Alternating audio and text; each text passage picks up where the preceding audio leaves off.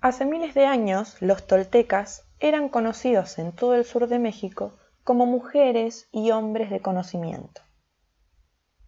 Los antropólogos los han definido como una nación o una raza, pero de hecho fueron científicos y artistas que crearon una sociedad para estudiar y conservar el conocimiento espiritual y las prácticas de sus antepasados.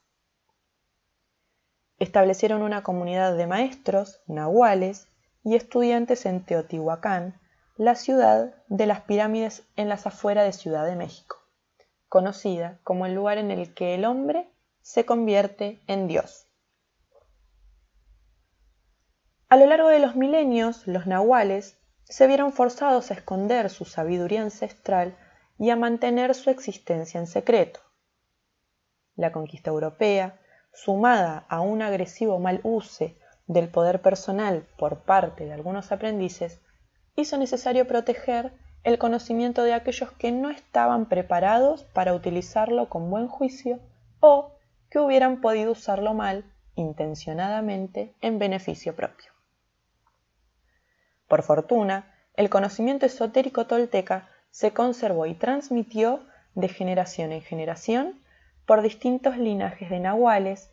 y aunque permaneció oculto en el secreto durante cientos de años, las antiguas profecías vaticinaban que llegaría el día en el que sería necesario devolver la sabiduría a la gente, como ha sucedido ahora con el doctor Miguel Ruiz, un nahual del linaje de los guerreros del águila.